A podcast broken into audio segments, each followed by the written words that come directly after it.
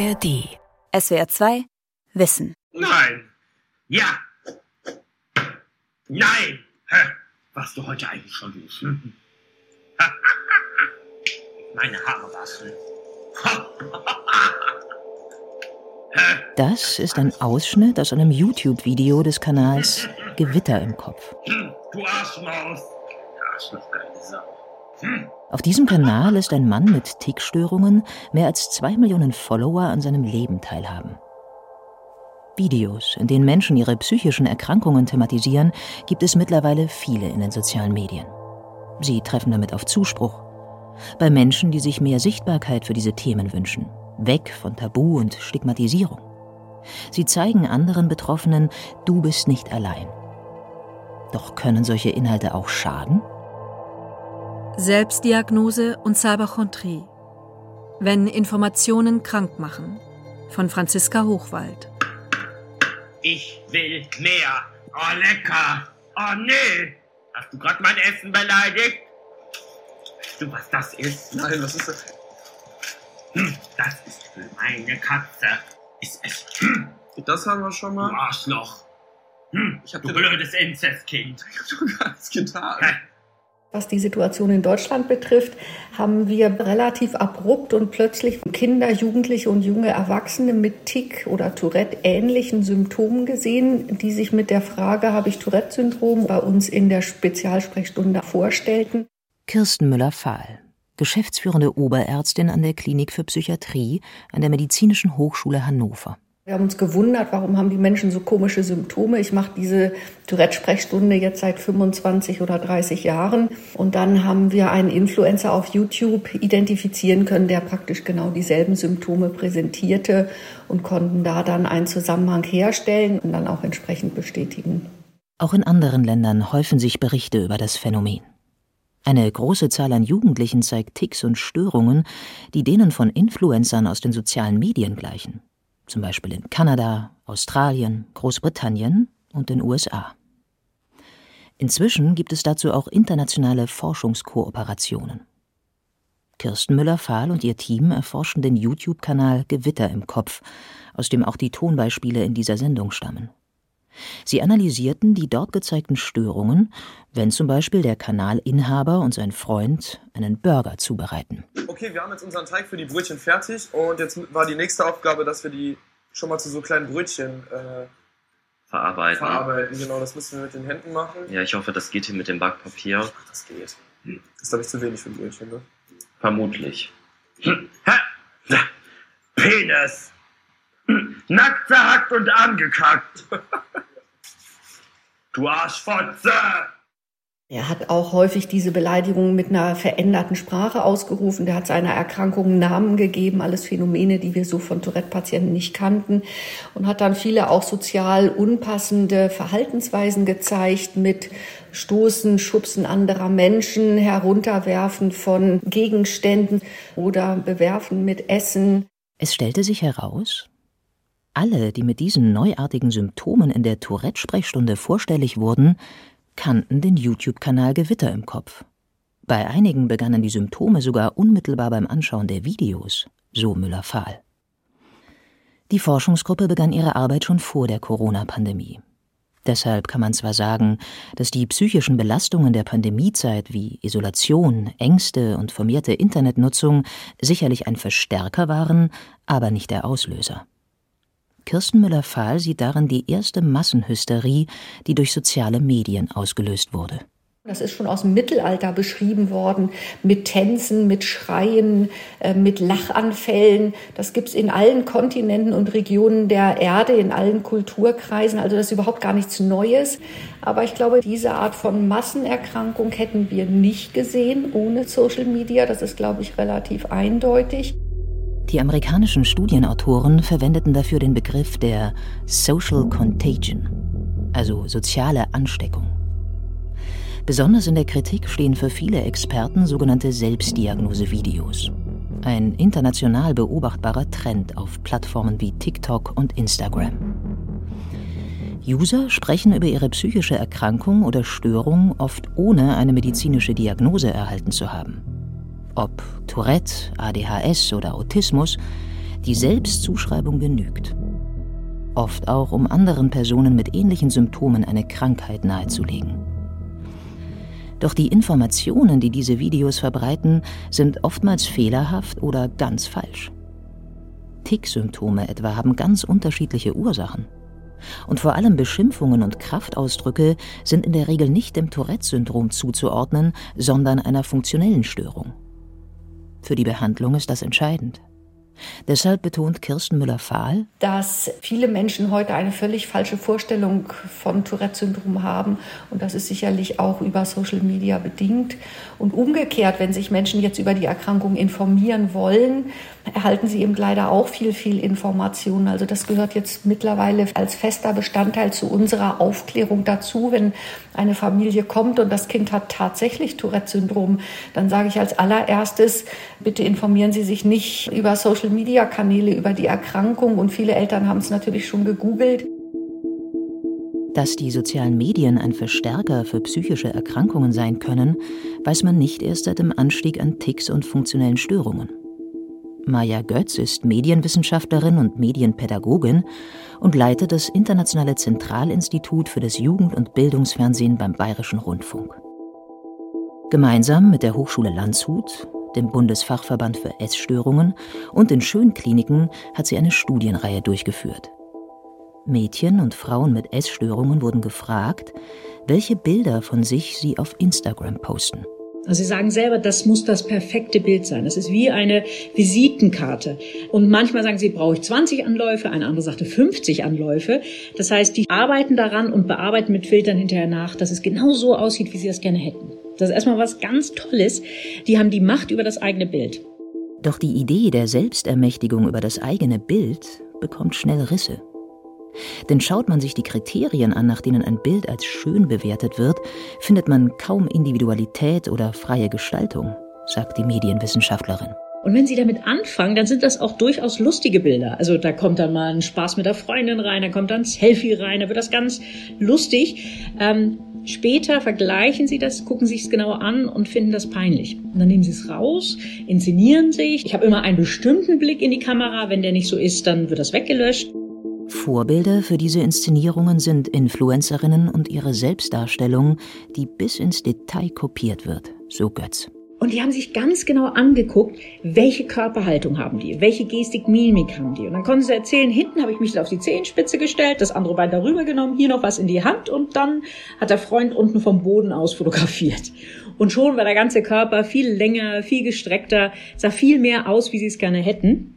Daraufhin haben wir dann nochmal die 66 erfolgreichsten Influencerinnen analysiert und es zeigt sich, dass die wirklich im Prinzip alle die gleichen Posen haben. Und diese Posen machen eben Mädchen nach. Die meisten erfolgreichen Influencerinnen haben keinen Durchschnittskörper, sondern sind extrem schlank und groß gewachsen.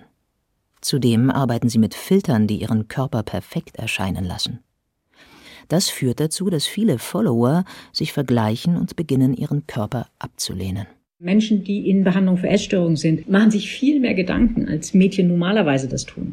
Also sie machen sich Gedanken, wird es gut aufgenommen? Was sagen die anderen? Oh Mensch, ich sehe nicht so gut aus. Ich soll das sofort wieder runternehmen.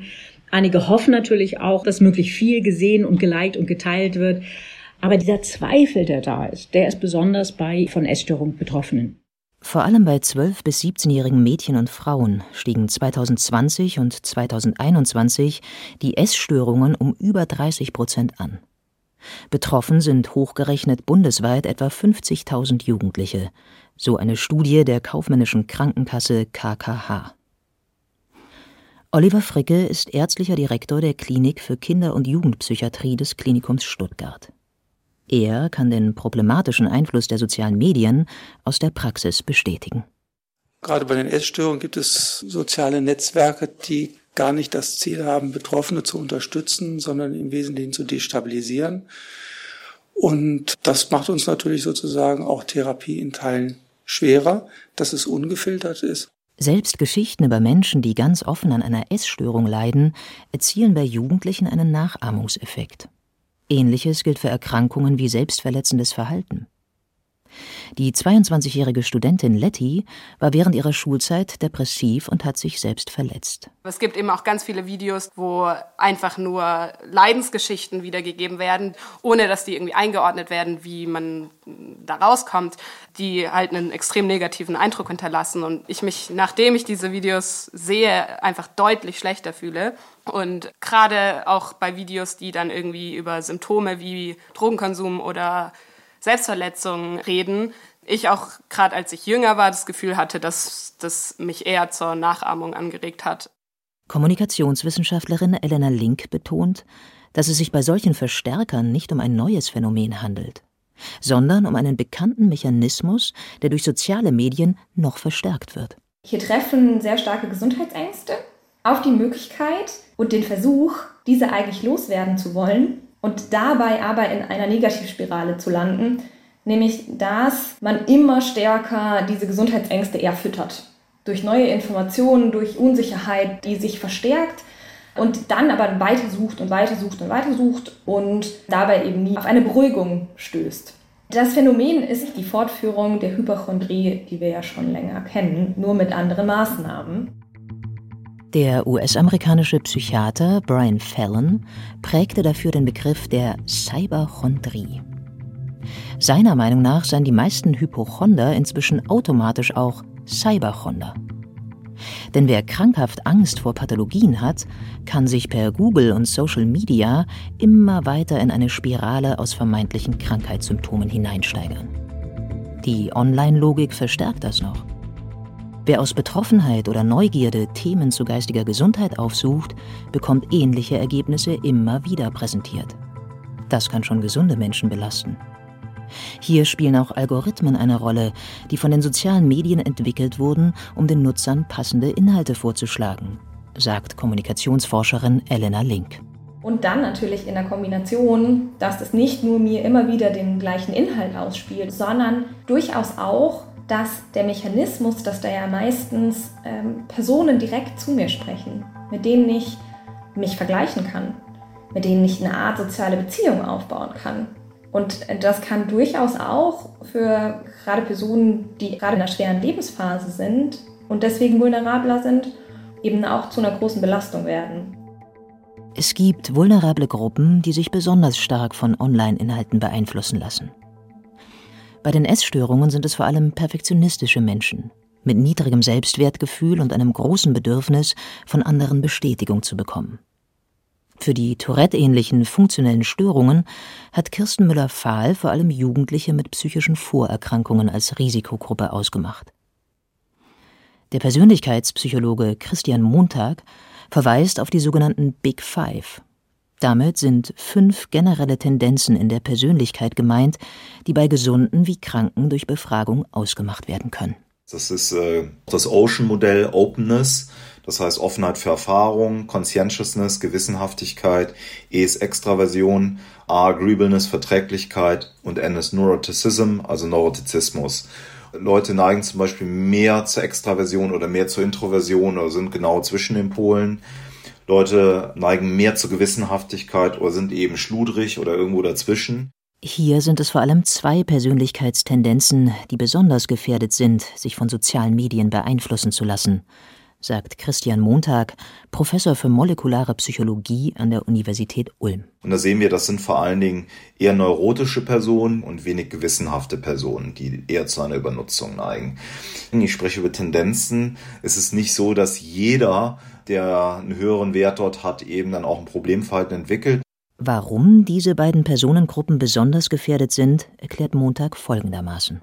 Neurotische Personen neigen eher zu negativem Affekt, die sind eher ängstlich, die grübeln mehr, die sind möglicherweise auch eher geneigt, soziale Medien oder Online-Inhalte zu nutzen, um sich eben abzulenken von ihrem eigenen negativen Affekt und kommen dann vielleicht eher in ein Problemverhalten hinein.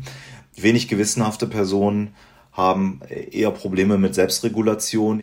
Und Selbstregulation heißt jetzt sich mental auf die Finger klopfen und sagen, nee, das Gerät lenkt mich jetzt ab, ich bringe es aus dem Raum raus und konzentriere mich jetzt auf das, was ich tun muss. Aber auch soziale Faktoren spielen eine große Rolle, sagt der Leiter der Stuttgarter Kinder- und Jugendpsychiatrie, Oliver Fricke. Ein Faktor ist Armut. Also wir wissen, dass arme Menschen eine höhere Empfindlichkeit haben, psychisch krank zu werden. Der zweite Faktor ist Bildung. Bildung schützt, vor allen Dingen dann, wenn Bildung ganzheitlich gesehen wird. Das heißt, im sozialen Kontext wie Schule auch stattfindet, Kindergarten und eben halt auch gut anknüpft an die Familie. Ein weiterer möglicher Risikofaktor sei die allgemeine gesellschaftliche und politische Lage. Es hat ja jetzt mehrere Dinge gegeben, die Bevölkerung auch in Atem gehalten hat. Jetzt zuletzt dann eben halt auch der Krieg, vielleicht jetzt auch noch eine wirtschaftliche Entwicklung, die kommen wird, die dazu führt, dass die schon vorher auch belastet gewesen sind, jetzt erkranken. Und so von den Gesamtzahlen sagen wir immer, 20 Prozent der Kinder haben psychische Belastungen und 10 Prozent sind erkrankt. Das heißt, wir haben 10 Prozent, die noch nicht krank sind, aber krank werden könnten.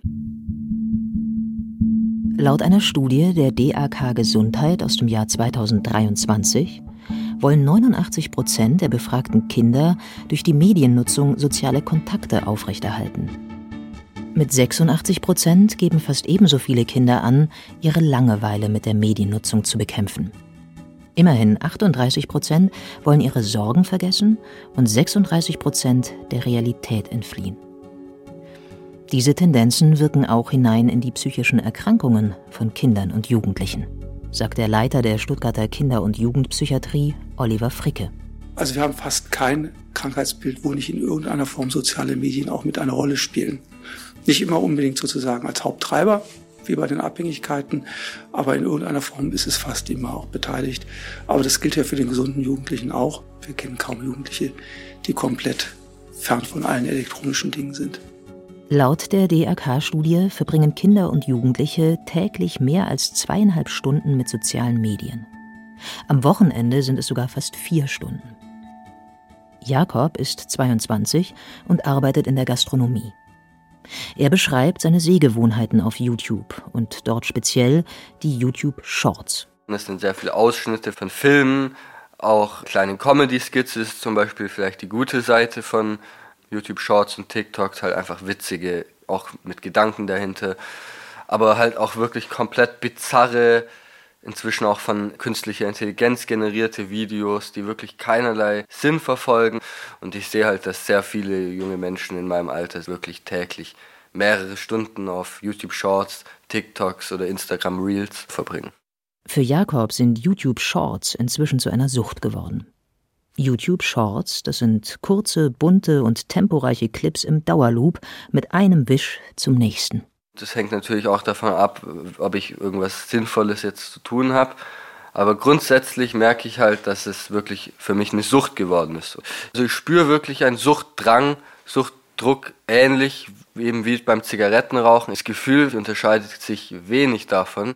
Er beobachtet sich selbst, wie stark sich sein Medienverhalten verändert hat, seit es diese Kurzfilme gibt. Ich erwische mich regelmäßig dabei, wenn ich vielleicht sogar ein längeres Video, eine Dokumentation oder ähnliches angucken möchte, dass ich plötzlich rübergehe zu diesen Kurzvideos, zwei, drei von diesen Kurzvideos angucke und mich dann erwische und merke, was zur Hölle mache ich eigentlich gerade. In der psychiatrischen Fachwelt gibt es noch keine Einigkeit darüber, ob diese relativ neuen Phänomene als Sucht einzustufen sind. Sie gehen auf in den sogenannten medienbezogenen Störungen dem recht jungen Sammelbegriff für unterschiedliche Arten krankhafter Mediennutzung. Die WHO erkennt davon bisher nur die Computerspielstörung als Krankheitsbild an. Und hier wird gerade diskutiert, ob man nicht die Symptommerkmale der Computerspielstörung der WHO auf den Bereich der Benutzung der sozialen Medien übertragen kann. Aber wir sind da noch nicht bei einer Einigkeit im Feld. Sagt der Psychologe Christian Montag. Eine Suchtdiagnose könnte für viele eine Erleichterung sein, weil sie dadurch therapeutische Hilfe bekommen. Sie bedeutet aber auch ein Stigma, deshalb sollte sie nicht leichtfertig gestellt werden. Wir wollen ja nicht Millionen von Menschen ein Thema andichten, was sie nicht haben. Ne? Also ein Motto sagen hier, Millionen von Menschen, ihr seid alle süchtig. Das ist ein schweres Label, das wollen wir ja nicht irgendwie schnell vergeben. Deshalb gibt es enge Kriterien, damit die WHO ein Krankheitsbild anerkennt. Das heißt mit anderen Worten, das exzessive Verhalten muss zu großen Problemen im Alltag führen. Eine romantische Beziehung geht kaputt. Ich setze meinen äh, Beruf aufs Spiel. Das heißt, äh, da, da muss wirklich was passieren. Für die Kommunikationswissenschaftlerin Elena Link ist es aber erst einmal nicht automatisch etwas Negatives, sich im Internet zu informieren. Das ist ein Alltagsphänomen, dass jeder mal Symptome googelt. Das sind Themen, die was mit Prävention im weitesten Sinne zu tun haben, bis hin zu natürlich dann eher Fragen der Krankheitsbewältigung. Vielleicht ein Abwägen, muss ich zum Arzt oder zur Ärztin oder muss ich das vielleicht gerade gar nicht? Oder auf was könnte dieses Symptom ganz genau bei mir hindeuten? Das kann es sein. Es kann aber auch die Nachbereitung des Gesprächs mit Arzt oder Ärztin sein. Bislang wird es von vielen Ärzten eher als störend empfunden. Allerdings sind die Abrechnungsmöglichkeiten für Patientengespräche ziemlich limitiert, sodass die wenigsten Ärzte den Informationsbedarf ihrer Patienten wirklich selbst auffangen können. Aus der Sicht des medizinischen Fachpersonals ist das eine ganz neue Dynamik in der Interaktion mit dem Patienten oder einer Patientin, weil man in Teilen manchmal gar nicht abschätzen kann, was weiß die Person denn schon und weil es in Teilen bedeuten kann, dass man falsche Informationen eigentlich einordnen muss. Und in einem in Deutschland durchaus sehr engen Zeitkorsett von medizinischem Fachpersonal ist es eine erhebliche Herausforderung. Häufig sind nicht nur die Informationen selbst fehlerhaft, sondern sie werden von den Betroffenen auch falsch gedeutet. Und im Gesundheitskontext ist es noch ein bisschen schwieriger, weil die Information kann richtig sein an der Stelle, aber vielleicht nicht auf mich zutreffen als Person. Also vielleicht ist die Information genau evidenzbasiert, hochgradig qualitativ sozusagen abgesichert, aber ich habe einfach falsch verstanden, was bei mir das Symptom genau ist. Für Menschen mit psychischen Erkrankungen stellen Internet und soziale Medien ein erhöhtes Risiko dar. Es kann sie falsch informieren und im schlimmsten Fall sogar die Krankheit deutlich verschlimmern. Dennoch sind sich die Experten einig, dass die Internetplattformen auch sehr hilfreich sein können, wenn sie richtig genutzt werden. Kinder- und Jugendpsychiater Oliver Fricke. Wir haben auch in der Pandemie gesehen, für einige Krankheitsbilder wie den Autismus ist auch eine Entlastung, weil man eben unter Umständen soziale Abläufe und Kommunikation mit sehr viel mehr Kontrolle versehen kann. Gerade bei Erkrankungen, die in Teilen stigmatisiert sind, es bietet uns die Möglichkeit, nicht nur Informationen zu erhalten, sondern alle Formen der sozialen Unterstützung. Und das heißt, dass es hier tatsächlich um emotionale Anteilnahme gehen kann, bis hin eben zu, wohin wende ich mich jetzt im Fall von einer Depression. Es wäre also zu einseitig, die sozialen Medien nur als Problemverstärker zu sehen.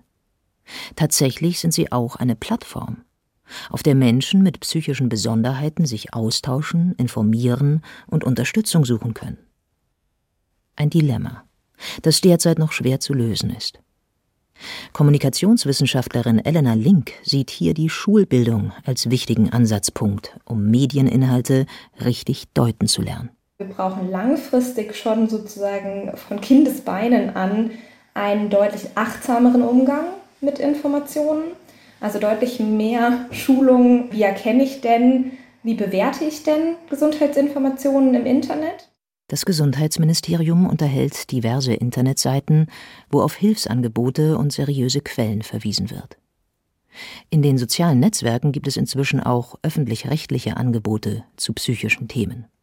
Die Konkurrenz ist aber groß, gerade bei der jungen Zielgruppe. Beliebte YouTuber und TikToker verbürgen sich zwar nicht immer für seriöse Fakten, überzeugen aber mit ihrer Persönlichkeit und der Ästhetik ihrer Videos. Das große Problem ist halt, dass gerade von vielen Stellen die Mittel nicht verfügbar sind, weil ja gerade TikTok und Instagram so schnelllebig ist. Das bedeutet ja, ich muss die immer, immer wieder bespielen. Ich muss die natürlich auch anders bespielen, mit kurzfristigeren Videos, mit lustigeren Einheiten, mit irgendwas, was halt in die TikTok-Mentalität passt oder irgendwas, was halt zu Instagram passt oder was zu den Short-Videos bei YouTube passt. Und das sind natürlich komplett neue Arbeitszyklen, die da dahinter stehen. Diese Dynamik entsteht durch das Geschäftsmodell der sozialen Medien. Es beruht darauf, die Menschen möglichst lang auf den Plattformen zu halten und auf diese Weise möglichst viele Daten zu erhalten, sagt Persönlichkeitspsychologe Christian Montag. Wir brauchen andere soziale Netzwerke, die gesünder sind. Dafür müssten wir eben mit einem Abo-Modell zum Beispiel bezahlen oder ich argumentiere ja auch ganz klar dafür, dass wir darüber nachdenken sollten, ob die sozialen Medien nicht ein öffentliches Gut darstellen. Und ich glaube, diese Diskussionen sind wichtig und werden ja auch zunehmend mehr geführt. Solange wir aber diese Struktur der sozialen Medien als Datengeschäftsmodell nicht ändern können, bleibt nur, neu über den eigenen Umgang damit nachzudenken. Die Nutzungszeit, wo es geht, zu reduzieren und Verlockungen zu entgehen. Das fängt erstmal basal an mit einer Armbanduhr tragen. Wenn ich keine Armbanduhr habe, dann gucke ich die ganze Zeit aufs Smartphone, um die Uhrzeit zu checken und dann bleibe ich da hängen. Das heißt, wir müssen Alltag strukturieren. Weitere Möglichkeiten sind, das Smartphone aus dem Schlafzimmer zu verbannen oder auch es nur noch im Schwarz-Weiß-Modus zu verwenden, sagt Montag. Es gibt gut gemachte Experimente, die zeigen, wenn ich das Smartphone in Schwarz-Weiß-Modus stelle, dass sich die Zeiten reduzieren. Wir wissen, dass die sozialen Medien über Farbwelten funktionieren. Ist jetzt mal eine Kiste in Schwarz-Weiß- oder Graumodus, wirkt das einfach nicht mehr so attraktiv. Es gibt weitere Dinge, dass man schaut innerhalb der Plattform, welche Einstellungen kann ich verändern, um den langen Arm von Big Tech zu stutzen. Die sozialen Medien sind längst Teil unseres gesellschaftlichen Lebens geworden, ganz besonders bei Jugendlichen. Einen gesunden Umgang damit müssen wir erst noch lernen. Umso wichtiger ist es, dass Strategien der Online-Nutzung in der Schule unterrichtet werden. Letztlich ist es aber die Balance zwischen digitalem und analogem Leben, die uns gesund hält. Neurowissenschaftliche Studien zeigen, wie gut uns beispielsweise einfach nur ein Waldspaziergang tut. Und das ist vielleicht so ein bisschen auch der Gegenentwurf, der relativ archaisch ist, aber eben auch in uns drin liegt, ne? im langen Evolutionsprozess Biophilia, dass wir halt gerade dieses Naturleben auch schätzen und dass das eben sehr, sehr wohltuend ist. Und das kann, glaube ich, auch uns resilienter machen für das, was wir dann eben auch in den ganzen digitalen jeden Tag erleben. SWR 2 Wissen Selbstdiagnose und Cyberchondrie wenn Informationen krank machen von Franziska Hochwald. Sprecherin Katja Bürkle, Redaktion Marisa Gierlinger, Regie Felicitas Ott. Und hier noch ein Hörtipp. Wie wir ticken. Wie wir ticken. Wie wir ticken. Euer Psychologie-Podcast. Große Gefühle und kleine Abenteuer, Liebe und die Kunst, sich zu streiten – wie kann Versöhnung gelingen? Was macht Frauenfreundschaften aus? Was hilft gegen das ewige Aufschieben? Solche Fragen beantwortet der Psychologie-Podcast der beiden Podcast-Champions Radio Wissen und SWR2 Wissen. Lebensnah und wissenschaftlich fundiert nimmt euch unser Podcast Wie wir ticken mit in die Welt der Psychologie. Wir fragen, wie Gefühle, Gedanken und Verhaltensweisen entstehen und warum. Wir reden über Sehnsüchte und Süchte, wir klären auf über psychische Erkrankungen, gehen zurück in die Kindheit und wir sagen, wie ihr euch und andere besser verstehen könnt. Wie wir ticken. Euer Psychologie-Podcast von Radiowissen und SWR2 Wissen. Alle Folgen findet ihr in der ARD Audiothek. SWR2 Wissen. Alle Folgen in der ARD Audiothek. Manuskripte und weitere Informationen unter swr2wissen.de.